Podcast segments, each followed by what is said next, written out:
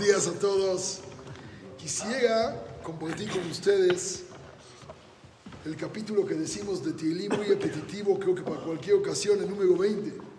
Ya'anha Hashem Beyom Tzara.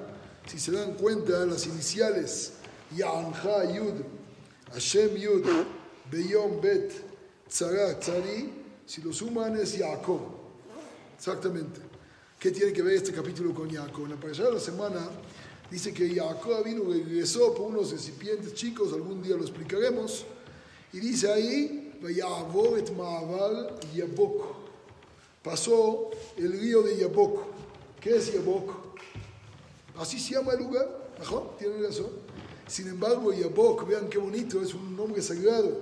Yanenu Beyom Koenu. Akadosh Baruj te llama el día que tú le pides.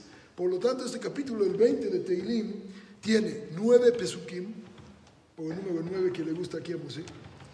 Luego se nos explica. 70 palabras, 310 letras y siete veces el Yahanen Beyom Kohen en diferente orden. La idea principal es que Akadosh Baruj nos responda el día que le clamamos. Y así como una mujer, después de que pasó los nueve meses, que para eso son los nueve pesukim, que se le lea a la mujer antes del parto este capítulo siete veces. Así se acostumbró.